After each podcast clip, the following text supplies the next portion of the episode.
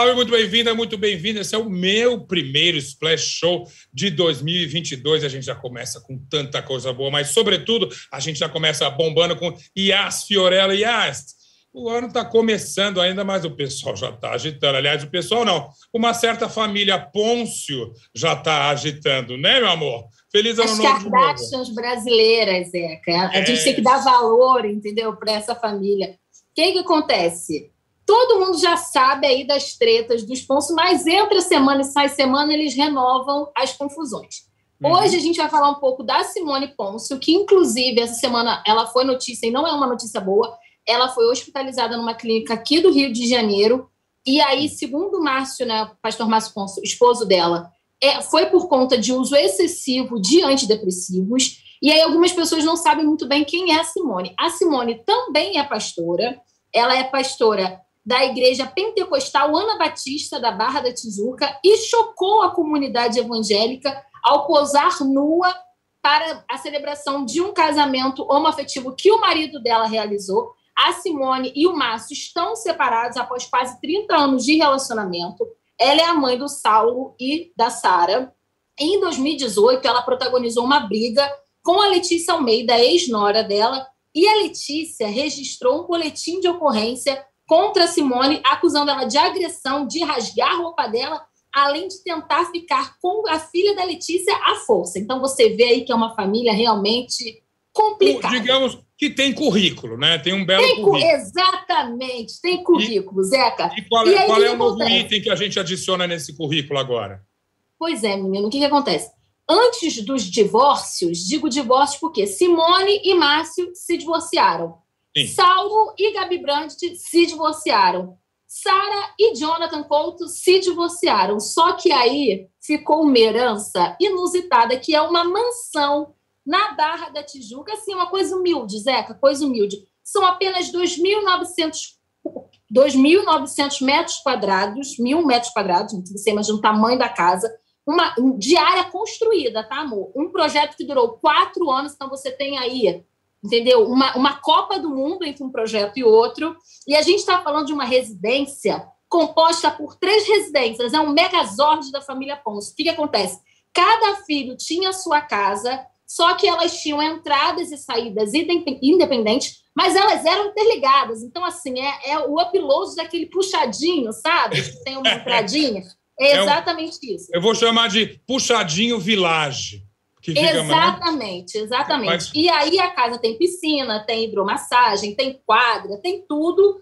E tem o clássico, os itens clássicos de casa de rico, que é o quê? Palmeiras gigantescas, tem um jardim com mais de 30 espécies de plantas e estátuas imensas de leões na porta, que isso aí também é um marco. Tu olha, parece ah, que é uma loja, mas é uma casa. Só não tem uma churrasqueira gourmet, não tem, não?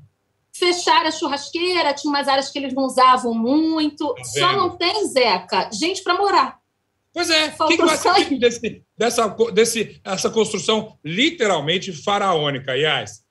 Eu, sinceramente, estou me oferecendo para morar lá, entendeu? É, para ajudar a família mesmo. Queria até te convidar, Sim. se você quiser. A gente Bora. pode fazer uma ocupação, mas por enquanto não tem outros habitantes. A Sara até está namorando, então eu, sinceramente, se eu começo a namorar com alguém com uma casa desse tamanho, já vou morar lá também, já ocupo esse espaço, porque é muito grande, é necessário que se formem mais famílias ali.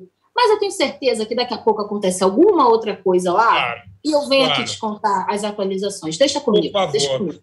Por favor, porque a gente já começou o ano bombando desse jeito, significa que eu vou ver muita Iás Fiorella aqui contando para a gente as coisas que estão bombando. Leila, brigadíssimo por contar com a gente. Amanhã tem mais. Se prepara que a gente se vê amanhã no Splash Show. Tchau, Iás. Beijo, até amanhã. Ei, Giora, agora sim, bora começar esse Splash Show de hoje. A gente quer o contato com você, quer falar, quer mandar mensagem, arroba Splash Underline Wall. E a gente tem muita coisa para falar. As estreias essa semana na tela, a gente tem uma entrevista com Woody Allen, a gente tem muita novidade vindo dessas coisas que a gente ama tanto, que é do entretenimento, mas também da vida das pessoas, que tem muita confusão. Fora essa treta não é nem essa treta, mas essa notícia da IAS, a gente agora convoca o Matheus Balde para contar para a gente que tem gente já começando o ano animado nas tretas. Certo, Balde? Tudo bem? Pois é, cara. Prazer enorme estar aqui com você, com todo mundo que está acompanhando a gente. É, é assim, o assunto do momento nas redes sociais, não sei se você está acompanhando aí, é o BBB, né? O Felipe Neto entrou na onda. Ele que é o maior youtuber do momento, né, com o maior Exato. número de seguidores, ele entrou na, na, na onda e também polemizou em cima do assunto. E se eu entendi, Baldi, ele falou: é, vou contar os podres do BBB, é, o que aconteceu. Acho que o prêmio de um milhão e meio é pouco pelo que as pessoas pa passam por lá. Dá, dá a nota aí. Por que, que ele estava tão. Primeiro, quero entender por que, que ele tomou essas dores do BBB e se tem fundamento as acusações que ele faz. É, acontece o seguinte: ele se sentiu muito sensibilizado com a história da youtuber Camila Loures, que foi convidada para participar do BBB. Ah, no ano passado. E aí acabou que, no decorrer das coisas, a, no processo de seleção, a Camila acabou ficando de fora do reality show. Ela não seguiu no programa e ela abriu o coração dizendo: Olha, tinha passado pelo processo de entrevista, gravado vídeo, me preparado. E aí o Felipe disse que se fosse com ele, ele não ia aceitar é, ter passado por todo o processo e na última hora descobrir que ele ia ficar de fora. Que se dependesse dele, ele pegaria até um helicóptero para ir para dentro da casa, entendeu? Então ele já falou que ele não aceitaria tão de boa como foi para Camilo. Ao Sim. mesmo tempo, ele devolveu dizendo o seguinte: é, que ele acha é, que. Ele, ele primeiro contou que sabe tudo de BBB, falou que gosta, que acompanha, que se identifica com o programa, mas que se ele participasse, ele contaria realmente todos os podres que ele não ia ter é, filtro, entendeu? Que ele revelaria realmente tudo que ia acontecer e que acontece nos bastidores, porque muita gente que passa pelo programa não revela alguns detalhes. Alguns falam um pouco mais, mas eu acho que o Felipe se esqueceu que tem um contrato.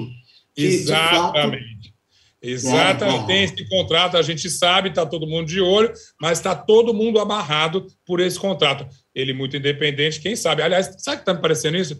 Tipo assim, me chama para o Big Brother, entende? Que aí eu vou contar. Parece até que ele está brincando com um possível convite. Mas Felipe Neto pode falar essas coisas, né? Mas você sabe que ele contou, ele, você falou isso, ele já dá gancho, ele revelou que ele chamou o Boninho para uma conversa no privado agora recentemente. Ele passou por um, está passando por um momento delicado na vida pessoal é, ele mesmo abriu isso nas redes sociais falando sobre o turbilhão da vida emocional, o fim do, do relacionamento depois de cinco anos, e que ele conversou com o Boninho dizendo que se o convite para o BBB viesse agora, pós-turbilhão, essa loucura toda, ele aceitaria. Ah, mas destacou também que o prêmio é pouco que ele faz muito mais de um milhão e meio em três meses, entendeu? Ah, eu acho até que ele faz em menos de três meses, né? Esse um milhão e meio. A gente conhecendo o poder, o potencial do Felipe Neto. De qualquer maneira, tá todo mundo doido para falar de BBB, estreia dia 17 agora, eu tenho que estar tá todo mundo atrás. Qualquer, como é que a gente fala, qualquer isca, vai todo mundo falar sobre isso. E é claro, sendo o Felipe Neto falando de BBB, as redes ficaram malucas, estava todo mundo comentando. É isso que você falou, né? Exato. É, e aí, assim, todo mundo maluco, ele se ofereceu e, e eu até anotei aqui o que foi que o Boninho falou para ele. Ele contou: relaxa, cara, vai lá descansar, relaxa essa cabeça, que já está tudo fechado, está tudo certo. Ou seja, o Boninho não quis dar muitas coisas por conta do Felipe, não. Parece que o elenco já está realmente ó, decidido, fechadinho e nada vai mudar. Muito bem. Agora, Balde, falando em elenco decidido e falando em Camila, Vamos lá, veredito. Camila, Camila Lucas não está no Masked, na nova temporada de Masked Singer. Definitivamente, martelo batido, ela está fora. É, foi substituída pela Priscila Alcântara, que é cantora, apresentadora, apresentou durante mais de oito anos o Bom de Companhia no SPT, venceu a primeira temporada do reality musical da Globo, é, que foi um sucesso, e agora, Sim. com o convite, a Camila não só perde o posto de co-apresentadora no reality musical, como também foi confirmada que ela está de fora do A Eliminação, um programa que cobre geralmente, é, traz as entrevistas com os eliminados depois ali é, da terça-feira. Então tem um programa especial para o Multishow, que é feito é, um bate-papo, a entrevista. A Camila apresentaria no primeiro momento, como foi divulgado, mas aí uhum. depois a assessoria da TV Globo se pronunciou dizendo que não, quem vai apresentar mesmo é a Ana Clara. Isso deu um tititi na internet, viu? É, Baldi, desde o final do ano passado, na virada do ano, a gente já falava dessa questão da Camila no, no programa da eliminação, e agora, junta com o do Masked Singer, eu tenho a impressão que ela não reagiu muito bem a essas notícias, né? Não, não reagiu bem. E o problema, Zeca, é que assim, é tanto hate, é tanta informação, é tanto titi, que aí a Camila, olha, não deu conta e decidiu se afastar por tempo indeterminado das redes sociais. Então, por enquanto, ela decidiu ficar de longe para não acompanhar tudo isso, porque surgiram várias especulações, argumentos, é o que não falta, porque realmente ela ficou de fora dos dois programas. Enfim, ela falou que está se preparando, que está estudando para novos projetos, que ela vai se dedicar e se envolver com outros projetos dentro da TV Globo mas Eu... que é, isso estava previsto. Mas, enfim, é, cada um lida de, de, alguma forma, né, Zé? Não é tão fácil. Acho até, assim, acho até sabe essa decisão dela. Realmente, quando a, a, a chapa está muito quente, está acontecendo muita coisa, dá uma acalmada. E a Camila tem um talento incrível, eu sou o maior fã, tenho certeza que você também. Deixa ela descobrir um outro foco, a própria TV Globo vai saber aproveitá-la melhor. Eu acho que tem um, ainda vai ter um final feliz para essa história. E que não é exatamente o caso, um final feliz, com a Mana Ferrari, por exemplo. Né? é. É que, na real, o Brasil gosta de reality show, gosta dessa é. historinha de casal, chipar casal. Adoro. Já tinha virado, né? Mabil, Marina Ferrari e Bill. Aí, o que, que, acontece? Todo mundo começou a criar muita expectativa, vai rolar, vai virar casal, virou chip, estão curtindo festa juntos, mas aí a Marina abriu o verbo na rede social e disse, oh, gente, calma aí, calma aí, calma aí. Chega de tanta crítica, eu não estou dando conta.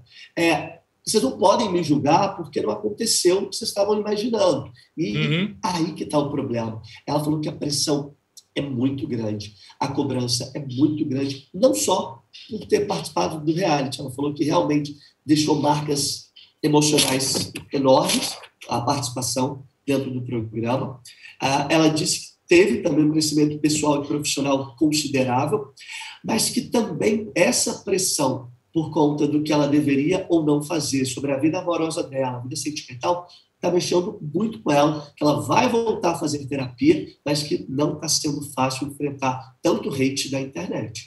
Cara, Balde, de, de, uma certa maneira, Felipe Neto, Camila Lucas, Mana Ferrari, a gente está contando quase que três histórias aqui, meio de burnout aqui, de, de, de rede social. É incrível como até esses mega influências ali estão sofrendo com isso. 2022 promete nesse sentido, né? Vai ter mais gente tendo burnout aí. É, promete, eu acho que você está tá sendo super é, sábio levantando esse assunto. A gente já começa o ano pedindo um pouco mais de calmaria, mais paz mais tranquilidade para a galera para acompanhar seus ídolos, seus influenciadores. Acho que menos cobrança, mais amor e mais alegria, empatia. Porque assim fica leve. Está começando uma nova temporada de reality aí. Isso é bom porque todo mundo se diverte de uma forma Exato. mais gostosa. Né? Exato. Vamos usar isso para uma, uma coisa um pouquinho mais positiva, se as redes sociais ajudarem nisso. Você vê que o próprio uh, Instagram está colocando mensagens, olha aí, use, essa, use esse espaço para uma coisa melhor. Quem sabe a gente consegue alguma mudança aqui, mas se não conseguir, a gente está tá aqui para contar tudo. Matheus Baldi, super obrigado. Bom ter você aqui. Espero que volte mais, porque as notícias são ótimas e bem contadas sempre. Aldi, feliz ano novo para você. Até mais. Obrigado, Zeca. Valeu, um abraço, pessoal. Tchau, tchau. E olha, agora, já que a gente está falando de burnout, gente que realmente sofreu com redes sociais, é, a gente tem ninguém menos do que um cara que foi vítima mundial de uma campanha forte, que obviamente não começou na rede social, mas que desdobrou para isso, e ele praticamente foi cancelado, mas não parou de criar e nem de inventar os seus filmes. Eu falo de Woody Allen, e na verdade, eu falo, eu convoco Roberto Sadovski aqui para falar sobre Woody Allen, que tem um filme novo. Sadovski, feliz ano novo. Fala, Zeca, feliz ano novo. Muito bem. Olha, eu fiz essa preleção toda aqui, porque, claro, todo mundo acompanhou a história toda de, é, de Woody Allen. A gente tem prós, tem contras, mas, de fato, eu li muito pouca coisa é, sobre a opinião dele, como ele enxergou tudo isso. Então, você tem uma oportunidade que eu diria de ouro e merecida, porque sendo o repórter que é, é o editor e etc., te, fez essa entrevista com o Woody Allen. Para começar, não é uma entrevista à toa. Isso está ligado ao filme novo que se chama o Festival do Amor. O. Eu ia falar a Parada do Amor, é o Festival do Amor, exatamente. que você viu também. Sim, vi também. Filme muito fofo, por sinal, muito bonitinho. Comédia romântica é. É, que faz a gente respirar um pouco melhor nesse, nesses climas é, pesados né, que, que, que, os ventos trazem. Sim, e eu até gosto do Woody Allen com mão leve, justamente. E eu vou usar, não era uma figura de linguagem, não é um trocadilho. Por exemplo, um dos que eu mais gosto é Assassinato Misterioso em Manhattan, que é uma brincadeira dele ali. Eu acho que quando ele resolve pegar leve, fazer uma coisa gostosa, ele acerta bastante. Talvez não foi o caso do filme anterior, Um Domingo de Chuva em Manhattan, justamente, que não é, era leve demais, talvez, mas esse tem uma forma um pouquinho mais redonda. O que, que te atraiu nele? Esse, esse tem um, um alter ego do, do, do, Woody Allen que é muito, muito explícito, né? Que é o personagem do, do Wallace Shawn, que é uhum. é um cara que é um intelectual, tal, um cara que ama cinema, que tem um super conhecimento enciclopédico, é casado com uma assessora de, de, de imprensa de um festival que está trabalhando com um diretor jovem, né? Que é o Luiz Garrel, e eles meio que parece ter um caso, o cara fica, será que minha mulher está tendo um caso com esse cara? Será que não? Então ele começa, né, eles são em San Sebastián, na Espanha, no Festival de uhum. Cinema. Então o cara começa a, a, a tentar expandir o, o, o, escopo dele, tentar curtir mais a vida. E aí o filme acaba sendo uma homenagem ao cinema, né? A gente tem um monte de, de referências nada sutis a filmes clássicos como Oito e Meio do Fellini e O Sétimo Selo do Bergman. Então é um filme uhum. muito bonito para quem gosta de cinema, né? É, e eu acho que para quem não gosta de cinema é um ponto de partida para poder entender é, qual é esse tipo de humor que o Woody Allen faz, que é bem, bem peculiar e bem bacana. Só ouço boas notícias ali. É claro que acho que vai ser o meu filme de estreia em 2022. Vai ser esse, certamente. Agora, você falou que tem várias referências a filmes e a cinema, mas alguma referência à própria vida pessoal do Allen, ao drama, ao cancelamento que ele passou, ou ele passa ao largo disso aí no filme? Ele deixou tudo isso muito de fora, viu, Zeca? É, e mesmo na conversa com ele, ele ele tem uma atitude muito muito serena em relação uhum. a, a, a, isso tudo, o que até me espantou, né? Mas é, é, o filme passa ao largo disso. Era um projeto que ele já estava desenvolvendo é, antes dessa coisa toda, desse revival dessa, uhum. dessa história dele acontecer. E ele filmou antes do antes do, do da pandemia também. Então ele está assim, vou continuar fazendo meus filmes e tá tudo certo. Bom, pelo visto, a, a, entrevista teve um clima ótimo. Você falou com ele bastante, inclusive sobre o cancelamento. Recapitulando e muito brevemente, que é uma história muito complicada, durante anos ele foi acusado pela ex-mulher dele, a, a, a atriz. É, é, Mia a Mia Farrow, a um assédio à filha, justamente que é a, a esposa dele hoje em dia, a mulher, muita complicação, e aí, claro, você entra em movimentos que vão de é, hashtag MeToo até empoderamento, tudo muito contra, uma onda muito negativa. De que maneira ele abordou esse assunto na entrevista? Primeiro, eu, eu acho que é uma, é uma família de pessoas todas muito estranhas. É, é tudo gente esquisita ali. Ele, a Mia Farrow, o, o, o, o, filho mais velho, né, o Rowan, que é filho dele, mas é a cara do Frank Sinatra. É um, é um, é um nó. Bem é, bizarro. É, e, e quando, quando, quando fecharam a entrevista é, com ele, não, não colocaram nenhum, nenhum assunto proibido. Mas eu também não queria abordar isso de cara para dizer, então, Woody, como é que foi? Então, eu tentei colocar o assunto, tipo, depois de tudo isso que aconteceu e desse revival das, das acusações contra, contra o senhor, né, que, que, que aconteceu ali, como é que ele, ele, ele voltou a encarar o fluxo de trabalho, né, e principalmente a relação com as pessoas com quem ele quer trabalhar, porque depois que esse assunto voltou à tona de novo, é, muitos atores, principalmente do Um Dia Chuvoso em Nova York, é, devolveram o dinheiro, né, o dinheiro que ganharam com o filme foi para. É, deram dinheiro para caridade, deram dinheiro para institutos que lidam com violência contra a mulher tal. Nunca mais vamos trabalhar com o Diário, né? E eu levantei isso com ele. E aí a atitude dele é assim: olha, é, tem atores que não querem trabalhar comigo, e tudo bem, e tem outros atores que querem trabalhar comigo, e tudo bem. Então, basicamente, ele está assim: quem quer trabalhar comigo, ótimo. Quem não quer, ótimo. Né? É um país livre, todo mundo tem direito de escolher. Ele segue, fazendo, ele segue fazendo os filmes dele. E provavelmente é, ele vai seguir fazendo. Não dá sinais de aposentadoria de jeito nenhum. Uma boa notícia para quem é amante dele, né? É, eu, eu, levantei essa bola também. Né? Ele falou assim: olha só, é, eu vou meu próximo filme que ele vai filmar em Paris agora é o meu filme de número 50. Então, eu não sei se eu vou querer continuar fazendo isso por muito tempo, mas suponha que eu queira, né? É claro que ele vai continuar. Ele falou, suponha é que eu queira até eu ter 100 anos de idade. Então, eu vou sempre ter histórias para contar, eu vou sempre ter um jeito de financiar os meus filmes, e eu vou sempre ter um elenco bacana e uma equipe muito boa por trás que querem trabalhar comigo. Aí ele ainda frisou assim: fazer filme é uma coisa muito desgastante. É, é, Ian brincou, né? Você levanta cedo, fica em pé o dia todo. É, é, é, muito desgastante fazer filme. Tem que tomar milhões de decisões, tem que antecipar milhões de problemas. Mas uhum. eu sinto que é o que é o que deixa ele ativo, né? Pensa que o Woody Allen, desde Noivo Neurótico, Noivo Nervosa, isso que é de 76, 77, ele lançou um filme por ano, às vezes dois filmes por ano. Então, religioso ali. Para. É, é, não para. para. Uma mente invejável. Você, essa entrevista já está disponível no Splash? A gente pode, pode ver tudo já? Está disponível, né? Eu, é, é um textão enorme que eu, eu, eu, coloquei absolutamente tudo que ele, que ele falou comigo, não cortei nada. A gente não fez em vídeo, né? Foi uma, foi uma chamada telefônica, eu, ele e a, e a, a gente dele, né? então ela em Londres, ele em Nova York, eu aqui em São Paulo, e assim, num papo de 15 minutos, foi estendido para meia hora, e foi e, e o homem fala, viu? O homem dá respostas assim que ele não, ele não acaba.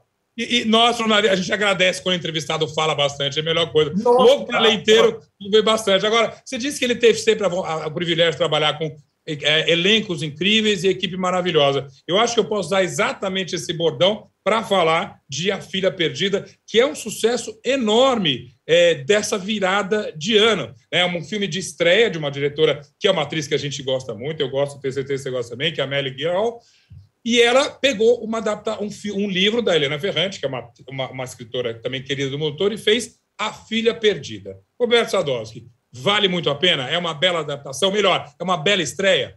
Olha, é, é uma bela estreia e vou dizer mais, é, é uma estreia surpreendente, viu? Eu, eu, eu não esperava que a, que a Meg Gyllenhaal tivesse um, um, um domínio tão grande de uma história que não é fácil de ser contada, porque é, a Filha Perdida fala sobre uma coisa que é quase intangível, né? Que talvez seja a culpa que algumas mulheres têm é, da maternidade. Então, é um sentimento que é muito difícil você traduzir num filme.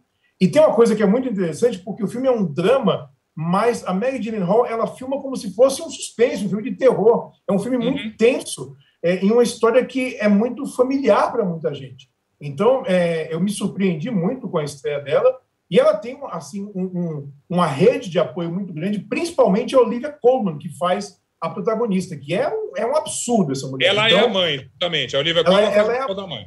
É. O que acontece? A, a Olivia Colman é uma, uma, uma, professora de literatura que ela está de férias na Grécia e ela tem meio que o espaço pessoal dela invadido por uma família que chega no mesmo lugar que ela está, é uma família estridente, é uma gente muito folgada, então tem lá Sim. uma mãe muito jovem, que é a Dakota Johnson, né? Que está com uma filhinha lá junto. E a, a, a, a Olivia Colman está só de olho em tudo.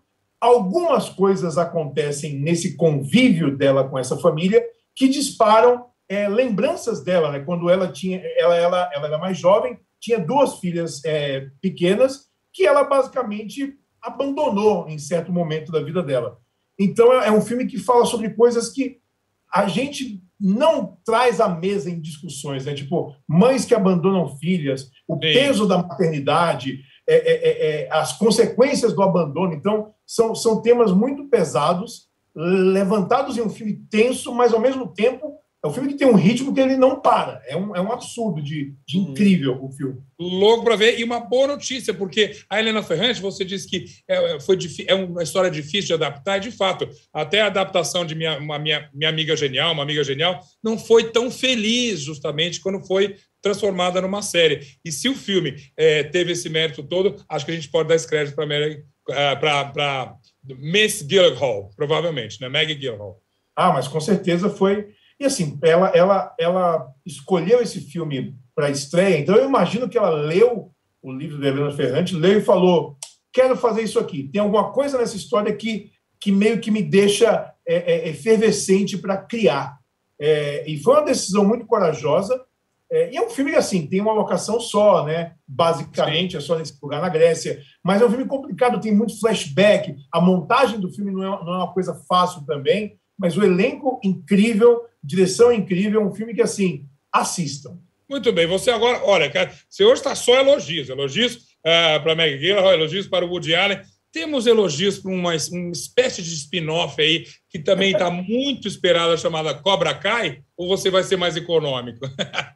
vou, vou, dizer que o, o, o, ano novo me pegou, me pegou de bom humor, então, porque eu tô devorando a quarta temporada de Cobra Kai e tô achando uma delícia, porque assim, é cafona pra caramba, é, é, completamente irreal, é, mas é um spin-off né, de um filme muito querido dos anos, dos anos 80, que absolutamente tudo tem funcionado.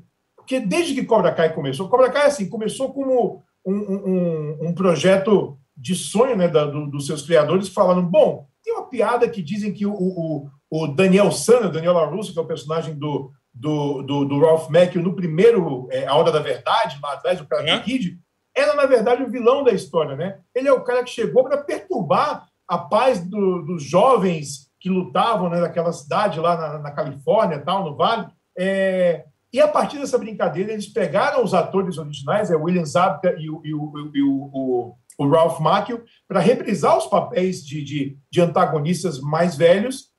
E isso foi se desenvolvendo com um elenco de filhos e coadjuvantes e pessoas do passado que voltam tal. E é engraçado, né? Parece que no, no Vale, na Califórnia, todo mundo luta karatê, a polícia não existe quando tem briga, não aparece, a lei nunca aparece. Sim, e, é, e, é, um novelão, sabe? Fulano que gosta de fulano, é aliado de ciclano, que de repente volta e brigam e não brigam mais, mas é uma delícia.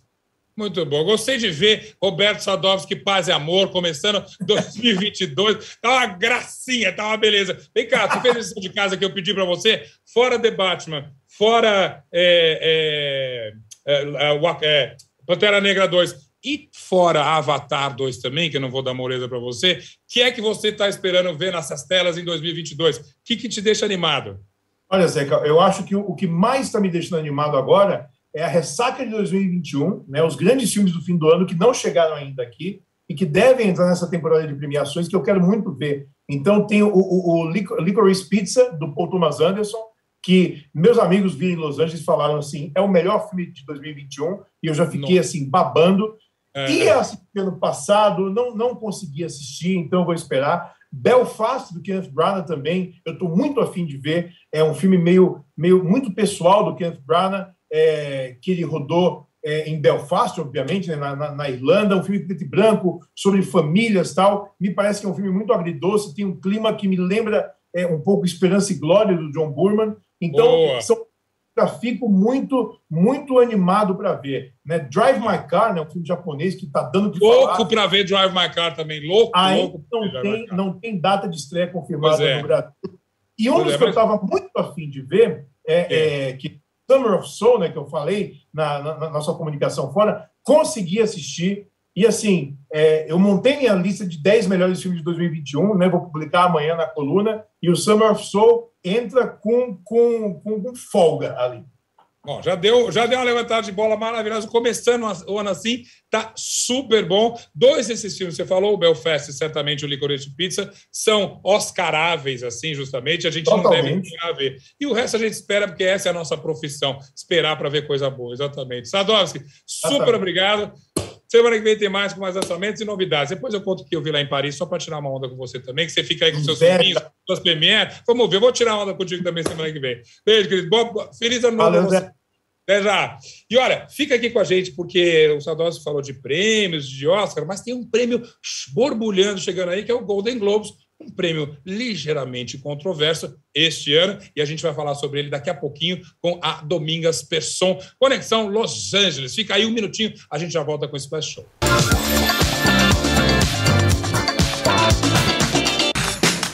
Todos os dias, às 9 horas da manhã, você tem um encontro marcado com o esporte aqui no canal UOL. Às segundas e sextas-feiras tem o podcast Posse de Bola com o nosso timaço de comentaristas analisando as principais notícias do mercado. E aí, na terça, quarta e quinta, às nove da manhã, o encontro é comigo. No All News Esporte, que traz as principais notícias do esporte no Brasil e no mundo. Prepare o seu cafezinho e eu te espero aqui no canal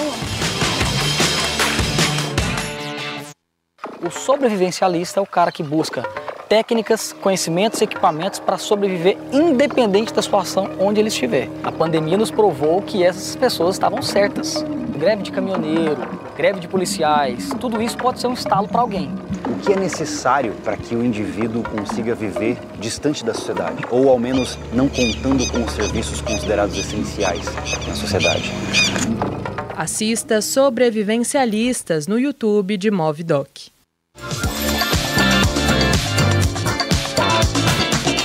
De volta aqui com o seu Splash Show e direto já para Los Angeles, onde Dominga Person tem novidades maravilhosas para a gente. Um ano que, como disse o Sadovski, começa promissor no cinema. E você, como está a visão aí da Califórnia, Domingas? Muita coisa boa vindo para 2022? Muita coisa legal, mas que vem ainda dessa esteira aí do, de 2021, que lançou coisas bem bacanas nesse final de ano, né? E que boa notícia também, porque estão tão disponíveis. Mas antes de mais nada, Feliz Ano Novo! Feliz Ano Novo, Happy New Year! E olha, eu diria mais, feliz cenário novo, que você, só para tirar onda, é aquela humilhação. Botou aqueles crachazinhos ali, tá? Atrás para competir. eu vou, ó, vou, vou, fazer uma. Vou me juntar com uma certa Marina Persson, nós vamos juntar todos os nossos crachás da época da MTV. Não, vamos, não vale. vamos ver quem ganha no gol a gol, tá? Não, não ganha. vale. Vocês têm muito mais. Isso aqui meu tá até faz esse, volume. Tá lindo esse cenário. Bora lá. Vamos falar então das estreias que estão bacanas. Você sabe que Euforia foi um sucesso de crítica, como a gente foi, um belo sucesso foi. também de audiência. Por isso mesmo, a expectativa para a segunda temporada estava grande. O que, que você conta para a gente de Euforia então, 2? Estão dois anos e pouco já, né? Porque aí o pessoal está aguardando essa volta aí. Uh, e, na verdade, está chegando, já tem trailer disponível aí. A Zendaya também já pôs no Instagram dela.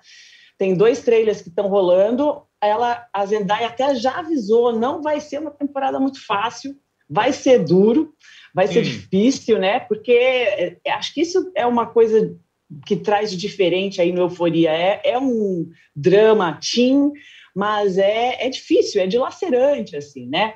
É, então, enfim, tá chegando, vai ser lançado dia 9, no domingão aí, já vai ter o primeiro episódio, são oito episódios até... Um, até rolar essa segunda temporada. Então, é isso, muita gente esperando. Zendaya aí nos trending topics. Ah, tá total, mas não tem nem como Eu achei bacana agora, é complicado, você diz a segunda temporada, ela já está anunciando que vai ser mais difícil, e tem sempre aquela coisa, a gente adora uma temporada, primeira, a segunda às vezes demora a pegar, Succession até foi um pouco disso também, mas a promessa Sim. de que venha com tudo, a expectativa realmente é grande. É, eu acho que, é, bom, sempre que a gente tem uma expectativa, a gente nunca sabe o que vem depois, né? Porque às vezes a gente Sim. espera tanto que. Mas eu acho que tem o, o reencontro né, das, das duas, da Rue e da Jules. É, a gente não sabe se vai ter é, reconciliação, como é que vai ser, porque, enfim, também não quero falar spoilers aqui para quem está aguardando não, não. tem não pão. Spoiler. Mas é, é isso, né? É, é uma, uma das séries super aguardadas. E para começar bem o ano. Agora, alguma coisa que não está sendo tão aguardada assim, ou até está, mas não pelas razões que a gente pode imaginar, é a premiação do Golden Globe. De repente, a Hollywood se viu com um mico preto na mão, né, Domingas? Era uma coisa louca, a apresentação, Rick Gervais, a, a, todas as comediantes, era uma festa gostosa de ver o Golden Globes. Aí, o escândalo da falta de diversidade brotou, explodiu, melhor dizendo, no ano passado. O, o, os Golden Globes caíram na, na sarjeta, assim. Não obstante, eles, a Associação dos Repórteres Estrangeiros, se insistiram, vão dar a sua premiação, mas de que maneira? Vai ter festa esse ano, Domingas? Vai, vai rolar lá no Beverly Hilton, vai ter uma cerimônia que vai ser, acho que, a coisa mais estranha, porque não vai ter público e não vai ter imprensa, é, e não vai ser televisionado, ou seja, eles perderam milhões, porque a NBC, que sempre pagava eles para poder fazer, uh, para televisionar o evento, decidiu que ia cancelar, já cancelou já faz algum, algum tempo, mas eles estão insistindo, eles vão fazer, estão sendo aí, afinal, assim, na verdade, assim, é, uma, é um prêmio que é uma super tradição, né? Hum. Sempre se beneficiou dessa ideia de ser a previsão do Oscar, que não é verdade, mas ele sempre se beneficiou dessa ideia. Mas, assim, é uma instituição corrupta, porque estava aceitando dinheiro, presentes para indicar é, séries, para indicar filmes e tal. E, além disso, a falta de diversidade, uma coisa que é, não foi, não é revelada, não está às claras para a imprensa, inclusive. Hum. Então, assim, foram cancelados. Foram Putz. cancelados. Não, fora é, isso, não vai ter, não vai ter ninguém para receber esses prêmios. Digamos que né? É. Alguém ganha e você vai aparecer só a foto da pessoa, vai ser. Não, ó, ano passado já foi muito esquisito, porque teve Tina Fey e Amy Poehler, cada uma apresentando, uma em Nova York, outra em, Los Angeles, era para ser uma coisa super bacana, mas assim, o Golden Globes é um prêmio que acontece no Beverly Hilton, que é um hotel eh, é super chique e bacana, onde as pessoas vão para beber, é um open bar, né? Então é bebe, eh, comes e bebes livres e tal, Sim, sim. onde as celebridades vão para se divertir e se mostrar e fazer uma espécie de prévia do Oscar, porque você já vai no tapete vermelho, você já vê os, os discursos, você já vê quem é que está lá, quem é que não está lá. E isso não vai acontecer esse ano, né? E é, um- claro, uma cerimônia muito mais relaxada, né? Muito mais, E- assim, é para ser uma Mais diversão. lúdica, é justamente. Agora, Exato. A última pergunta sobre esse assunto. Você acha que eles continuam a ser relevantes? Essa conversa de quero ter o momento do, do Oscar é meio balela. Mas agora, É. mais ainda, não vai poder, a gente não vai poder confiar no prêmio do Golden Globe para apontar É. nada do Oscar, né? Não, eles, na verdade, assim, é uma associação que se beneficiava justamente dessa ideia, né? Mas, assim, existem vários outros grupos de críticos e da própria indústria que fazem uma espécie de entrega de prêmios, né? Que entregam prêmios sem essa super festa, sem essa pompa que o Golden Globes tinha conseguido ao longo dos anos, né? Então, assim, para eles se reinventarem, eu não sei o que vai acontecer, porque o Tom Cruise já devolveu três Golden Globes que ele tinha, a Netflix foi a primeira a cancelar, depois a Amazon Studios cancelou. Então, assim, realmente, É. a, a moral Tá deles está. E- eu diria que eles até não, não souberam resolver. Os O- Oscar já foi chamado também, lembra do hashtag Oscar So White? Sim, E eles né, meio, não diria que deu uma volta por cima, ainda tem vários problemas, mas eles viu, ficou claro que eles estavam tentando resolver. O Golden Globes, acho que não, não fez muita coisa. Continuam aqueles menos de 100 críticos, sem diversidade. Exato. A grande coisa é que eles não revelam quem faz parte dessa lista de críticos, Uhum. né? Quem são os críticos? Em, em princípio, seriam críticos estrangeiros que trabalham para veículos fora dos Estados Unidos, né? Para os seus veículos mãe, né? Digamos assim, e que eles teriam que ser diversos. É, foi revelado, parece que ah, pela Variety, se eu não me engano, é, que não existia um membro negro dentro ah, da, do, do- do- dos críticos. Então, assim, eles falaram, ah, vamos, vamos chamar novos 21 membros é, para atender essa cota, digamos, de diversidade e de equidade e inclusão e tal. Mas aí, assim, se eles não revelam, se eles não mostram o que é exatamente o que eles adianta, estão né? fazendo, Vai a bater gente na fica, ah, tecla. tá bom, É. você está me falando, mas eu quero saber, entendeu? Ah, vamos ver. Bom, você certamente vai acompanhar a premiação, a gente vai voltar a falar disso também, mas fica essa bola. É, a essa altura, Golden Globes é um mico preto na mão de Hollywood. Vamos ver quem, quem fica livre Pobre dessa. do mico preto, que você está chamando o mico preto de Golden Globes, olha. É o jogo de criança ali, né? Aquela jogo de criança. Sim, é, que você fica com a carta na mão. Exatamente. Olha só, é, só para terminar, menina, eu fui, tirei umas férias rápidas aí no fim de ano. Quando voltei, fui olhar várias listas de melhores do ano, sobretudo da imprensa americana, e estava lá uma série chamada Estação 11. Aí comecei a ouvir, todo mundo começa a falar de Estação 11 e de repente é um sucesso. É um sucesso aí nos Estados Unidos também?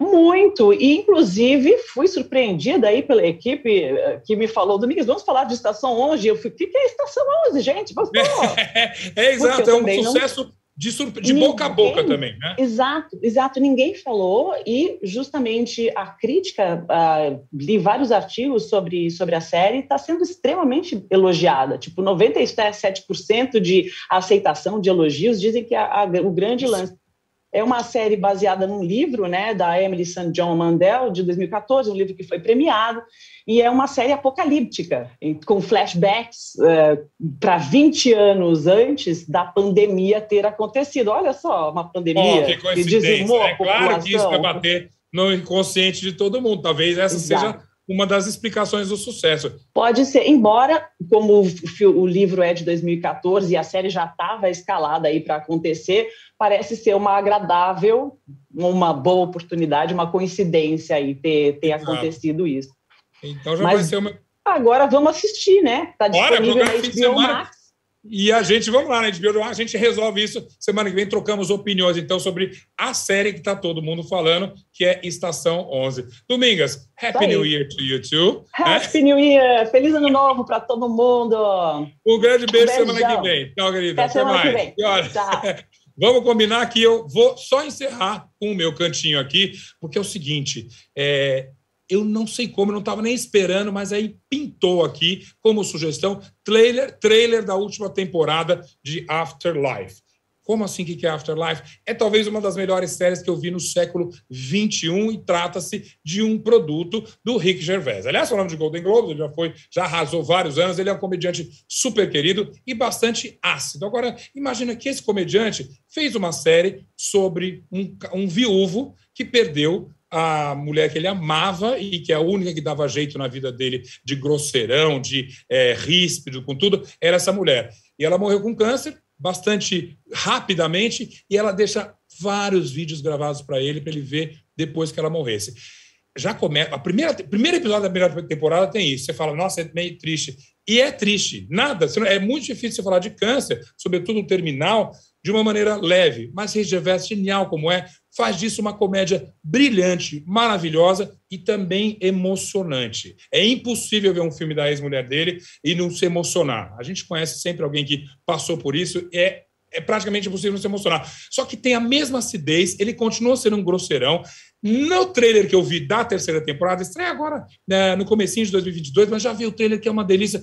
Parece que ele se regenera. Ele parece que acha bondade no seu coração. Parece que tem nele uma vontade de tratar as pessoas bem eu desconfio. Ainda mais tendo Rick Gervais, ainda mais tendo assistido duas temporadas de Afterlife. Enquanto você se preparar para a terceira, que sai daqui a pouco, vai lá, tá tudo na Netflix, assiste a primeira e a segunda, você vai morrer de rir, você vai morrer de chorar e vai começar 2022 de um jeito terno e divertido. Muito bacana. Tá aí a dica do cantinho do Zeca hoje. E olha, mais uma dica. Você que está vendo a gente pelo YouTube, uh, YouTube é ótimo.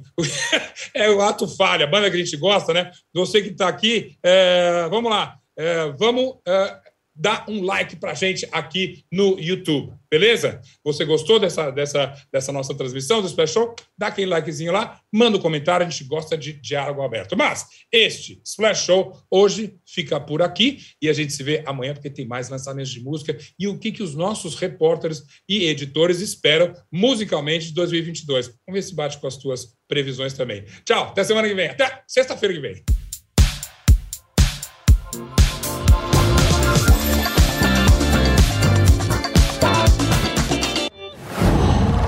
Qual